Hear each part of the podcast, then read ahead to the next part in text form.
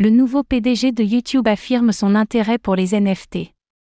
Après 25 ans passés chez Google, Suzanne Wojcicki a annoncé quitter le navire. L'emblématique PDG de YouTube sera remplacé par Neil Mohan, qui n'a pas tardé à présenter ses ambitions pour la plateforme.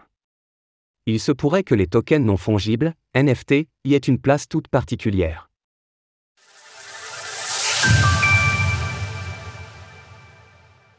Un nouveau PDG Pro Web3.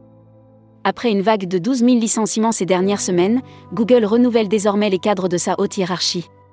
Suzanne Wojcicki, l'iconique PDG de YouTube, a annoncé sa démission le 16 février dernier, après 25 ans passés au sein du groupe. Bien que cela ne concerne pas directement notre industrie, il est important de souligner le rôle prépondérant qu'a eu Suzanne Wojcicki dans la construction et le développement de Google. Pour l'anecdote, elle a même prêté son garage aux fondateurs Sergey Brin et Larry Page, devenu le premier siège de l'entreprise. Une page importante qui se tourne pour Google et YouTube, qui voit Wojcicki être remplacé par Neil Mohan. Ce chef de produit, qui a rejoint Google en 2008, a notamment dirigé des projets d'envergure tels que YouTube Premium, YouTube TV ou YouTube Short. Ce qui peut sembler prometteur pour YouTube et notre écosystème, c'est que Neil Mohan est un défenseur du Web 3. En février 2022, il avait publié un billet de blog dans lequel il faisait part de sa volonté d'aider. Aider les créateurs à tirer parti des technologies émergentes. Et que cela pourrait passer par des choses comme les NFT. Donner un moyen vérifiable aux fans de posséder des vidéos, des photos, des œuvres d'art et même des expériences uniques de leurs créateurs préférés pourrait être une perspective attrayante pour les créateurs et leur public.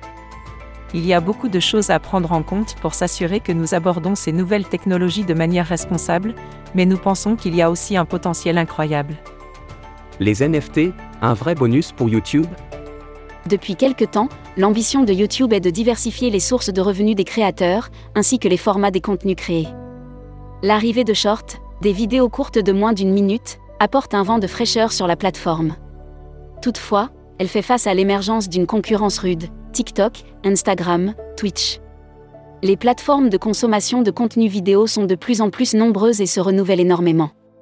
L'implémentation de ces nouveaux moyens de monétisation de contenu par le Web 3 pourrait permettre à YouTube de récupérer ses lettres de noblesse.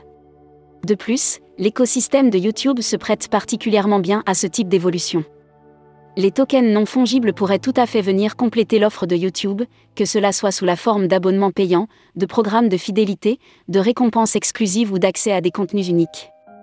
Neil Mohan a également évoqué le métavers, en déclarant que YouTube voit grand pour rendre l'expérience visuelle plus immersive. D'ailleurs, le PDG de Google, Sundar Pichai, avait également déclaré simultanément qu'il s'intéressait définitivement à la blockchain et examinait comment contribuer à l'écosystème et apporter une valeur ajoutée. Retrouvez toutes les actualités crypto sur le site cryptost.fr.